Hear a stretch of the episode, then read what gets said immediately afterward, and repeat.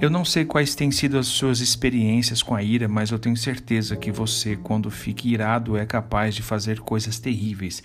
Eu lembro da história de uma mulher que disse para amiga que jogou a cadeira na cabeça do marido dela. A amiga dela perguntou: Mas como é que você foi capaz de fazer isso? Ela disse: Amiga, na hora eu não vi nada. Então isso acontece porque a ira nos cega e muitas vezes isso também acontece no trânsito. Existe um tipo de comportamento na psicologia que se chama road rage, ou seja, motoristas que dirigem de forma agressiva. E isso muitas vezes gera mortes, brigas, pessoas saem feridas. Por quê? Porque a ira domina a pessoa por completo.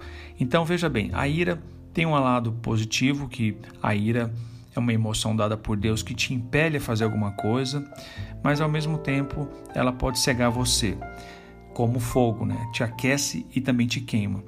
Mas o lado positivo da ira é que, por exemplo, se você ver uma pessoa que está sendo injustiçada, se você vir alguém injustiçado, você vai ficar irado e vai agir.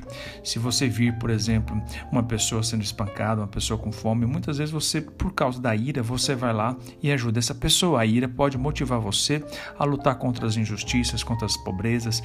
A ira é uma emoção positiva.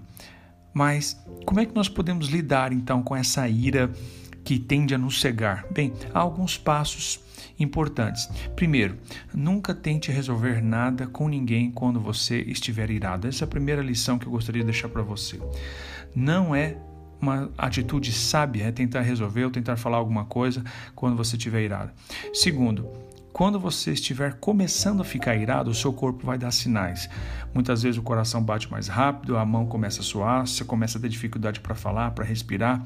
Então perceba, tenha consciência de que você está ficando irado.